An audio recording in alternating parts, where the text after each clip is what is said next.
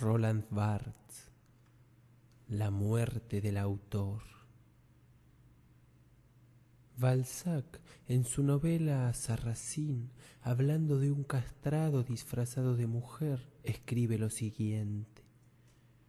Era la mujer, con sus miedos repentinos, sus caprichos irracionales, sus instintivas turbaciones, sus audacias sin causa, sus bravatas y su exquisita delicadeza de sentimientos. Yo me pregunto, ¿quién está hablando así?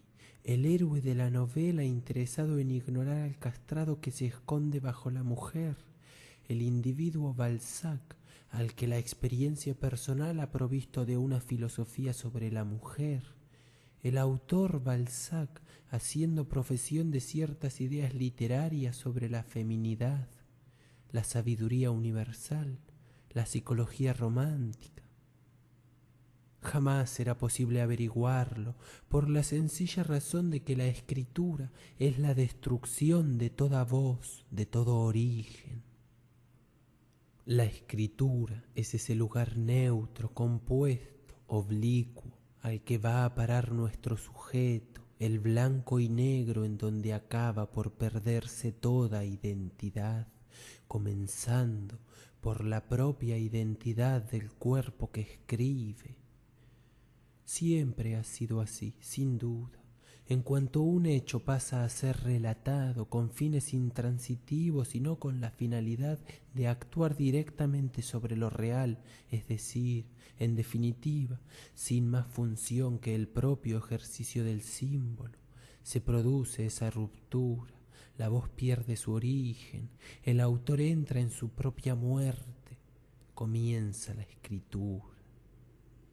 No obstante, el sentimiento sobre este fenómeno ha sido variable. En las sociedades etnográficas el relato jamás ha estado a cargo de una persona, sino de un mediador, chamán o recitador, del que se puede, en rigor, admirar la performance, es decir, el dominio del código narrativo, pero nunca el genio.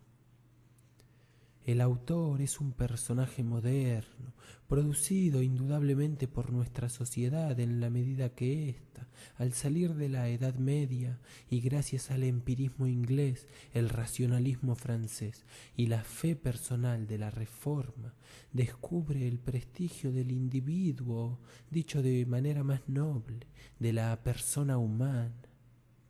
Es lógico, por lo tanto, que en materia de la literatura sea el positivismo, resumen y resultado de la ideología capitalista, el que haya concedido la máxima importancia a la persona del autor. Aún impera el autor en los manuales de historia literaria, en las bibliografías de escritores, las entrevistas en revistas y hasta en la misma conciencia de los literatos que tienen buen cuidado de reunir su persona con su obra gracias a su diario íntimo. La imagen de la literatura que es posible encontrar en la cultura común tiene su centro, tiránicamente, en el autor, su persona, su historia, sus gustos, sus pasiones. La crítica aún consiste, la mayoría de las veces, en decir que la obra de Baudelaire es el fracaso de Baudelaire como hombre, la de Van Gogh su locura, la de Tchaikovsky su vicio. La explicación de la obra se busca siempre en el que la ha producido como si, a través de la alegoría más o menos transparente de la ficción, fuera, en definitiva, siempre la voz de una sola y misma persona, el autor, la que estaría entregando sus confidencias. Aunque todavía sea muy poderoso el imperio del autor, la nueva crítica lo único que ha hecho es consolidarlo, es obvio que algunos escritores hace ya algún tiempo que se han sentido tentados por su derrumbamiento. En Francia ha sido sin duda Mallarmé el primero en ver y prever en toda su amplitud la necesidad de sustituir por el propio lenguaje al que hasta entonces se suponía que era su propietario. Para él, igual que para nosotros, es el lenguaje y no el autor el que habla. Escribir consiste en alcanzar, a través de una previa impersonalidad que no se debería confundir en ningún momento con la objetividad castrada del novelista realista, ese punto en el cual sólo el lenguaje actúa, performa y no yo. Toda la poética de Mallarmé consiste en suprimir al autor, al yo, en beneficio de la escritura, lo cual, como se verá, es devolver su sitio al lector. Valery, completamente enmarañado en una psicología del yo, edulcoró mucho la teoría de Mallarmé, pero al remitir, por amor al clasicismo, a las lecciones de la retórica, no dejó de someter al autor a la duda y la irrisión, acentuó la naturaleza lingüística y como azarosa de su actividad, y reivindicó a lo largo de sus libros en prosa la condición esencialmente verbal de la literatura, frente a la cual cualquier recurso a la interioridad del escritor le parecía pura superstición. El mismo Proust a pesar del carácter aparentemente psicológico de lo que se suele llamar su análisis, se impuso de modo claro como tarea el emborronar inexorablemente, gracias a una extremada sutilización, la relación entre el escritor y sus personajes, al convertir al narrador no en el que ha visto y sentido, ni siquiera en el que está escribiendo, sino en el que va a escribir, el joven de la novela, pero por cierto, ¿qué edad tiene y quién es ese joven? Quiere escribir, pero no puede, y la novela acaba cuando por fin se hace posible la escritura. Proust ha hecho entrega a su epopeya de la escritura moderna, realizando una inversión radical en lugar de introducir su vida en su novela, como tan a menudo se ha dicho, hizo de su propia vida una obra cuyo modelo fue su propio libro, de tal modo que nos resultara evidente que no es Charlus el que imita a Montesquieu, sino que Montesquieu en su realidad anecdótica, histórica, no es sino un fragmento secundario derivado de Charles. Por último, el surrealismo, ya que seguimos con la prehistoria de la modernidad, indudablemente no podía atribuir al lenguaje una posición soberana, en la medida que el lenguaje es un sistema y que lo que este movimiento postulaba románticamente era una subversión directa de los códigos, ilusoria por otra parte, ya que un código no puede ser destruido, tan solo es posible como burlarlo. Pero al recomendar de modo incesante que se frustraran bruscamente los sentidos esperados, el famoso sobresalto surrealista, al confiar a la mano la tarea de escribir lo más aprisa posible lo que la mente misma ignoraba, eso era la famosa escritura automática, al aceptar el principio y la experiencia de una escritura colectiva, el surrealismo contribuyó a desacralizar la imagen del autor. Por último, fuera de la literatura en sí, a decir verdad, estas distinciones están quedándose caducas. La lingüística acaba de proporcionar a la destrucción del autor un instrumento analítico precioso, al mostrar que la enunciación en su totalidad es un proceso vacío que funciona a la perfección sin que sea necesario rellenarlo con las personas de sus interlocutores. Lingüísticamente, el autor nunca es nada más que el que escribe, del mismo modo que yo no es otra cosa sino que el que dice yo.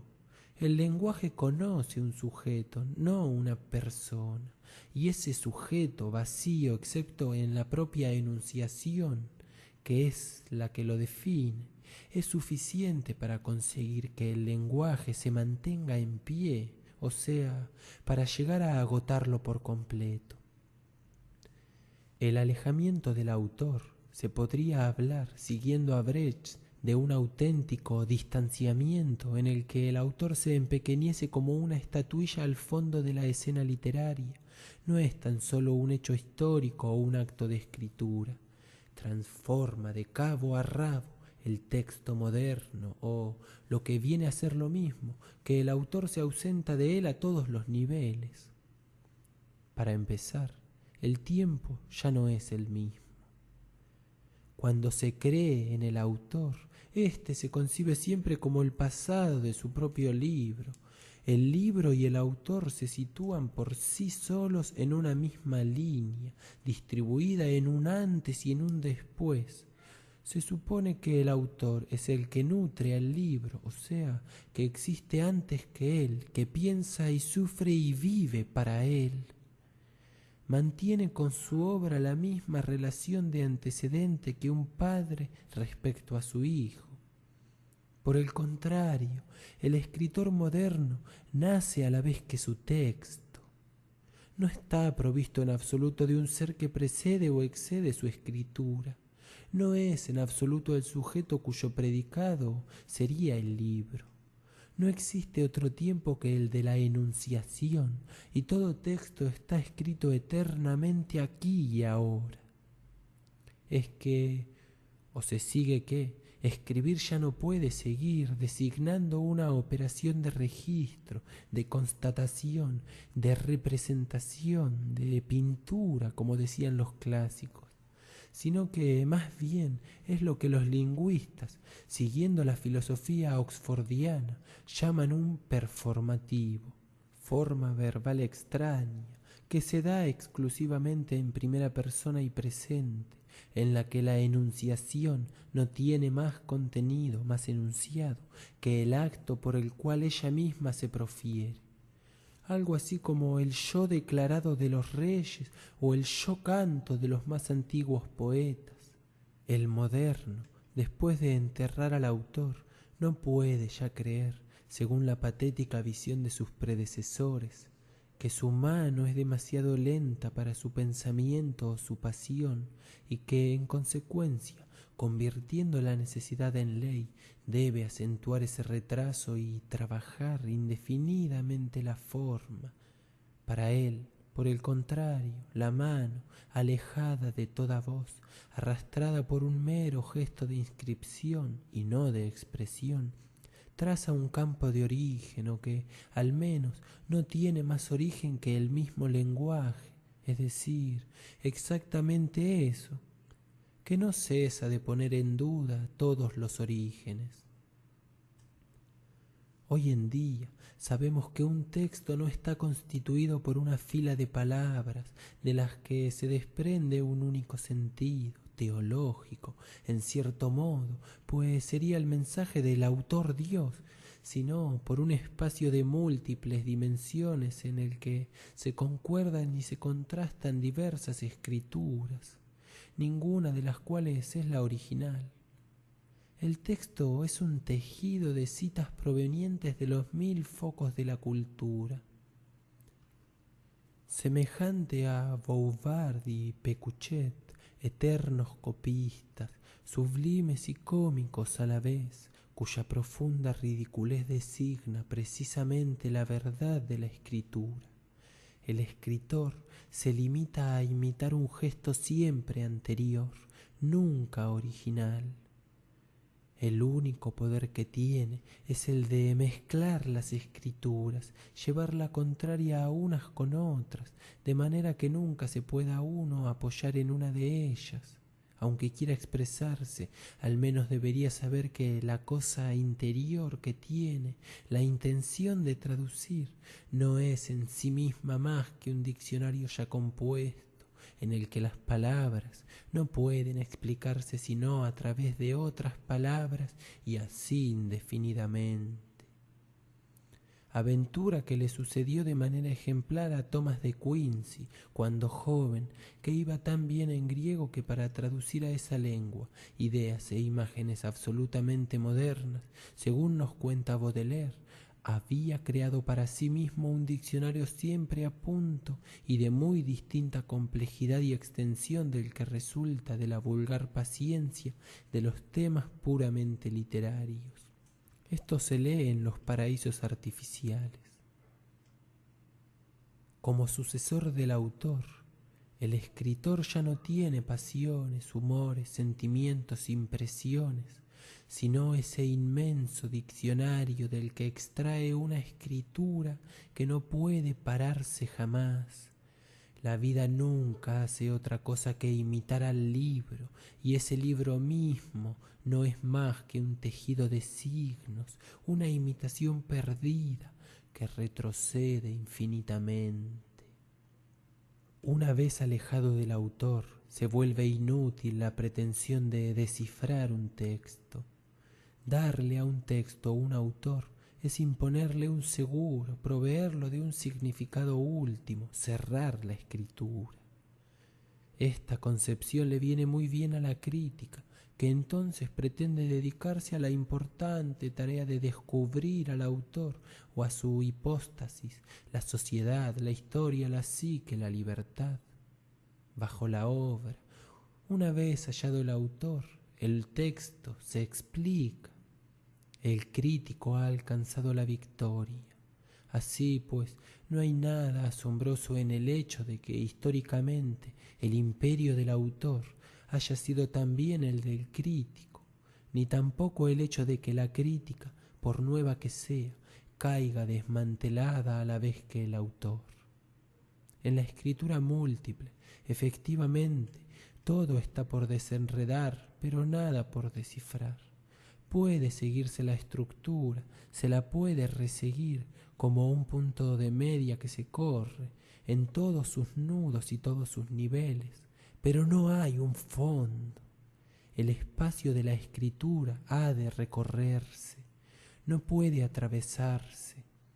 La escritura instaura sentido sin cesar, pero siempre acaba por evaporarlo precede a una exención sistemática del sentido.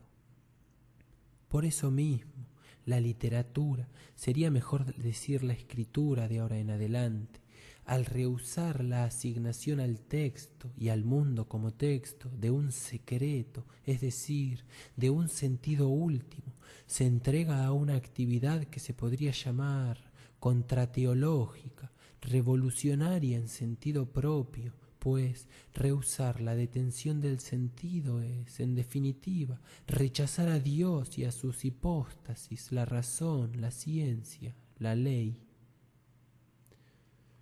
Volvamos a la frase de Balzac. Nadie, es decir, ninguna persona, la está diciendo.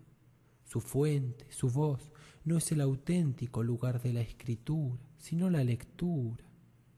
Otro ejemplo muy preciso puede ayudar a comprenderlo. Recientes investigaciones de J. P. Bernant han sacado a la luz la naturaleza constitutivamente ambigua de la tragedia griega. En esta, el texto está tejido con palabras de doble sentido que cada individuo comprende de manera unilateral.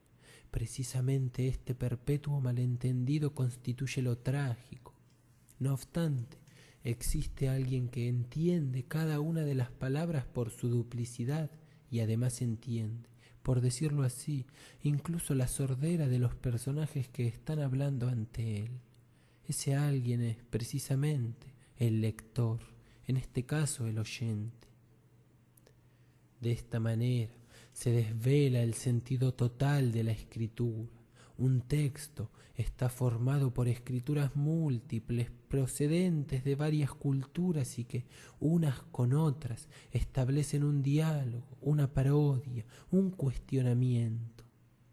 Pero existe un lugar en el que se recoge toda esa multiplicidad y ese lugar no es el autor, como hasta hoy se ha dicho, sino el lector.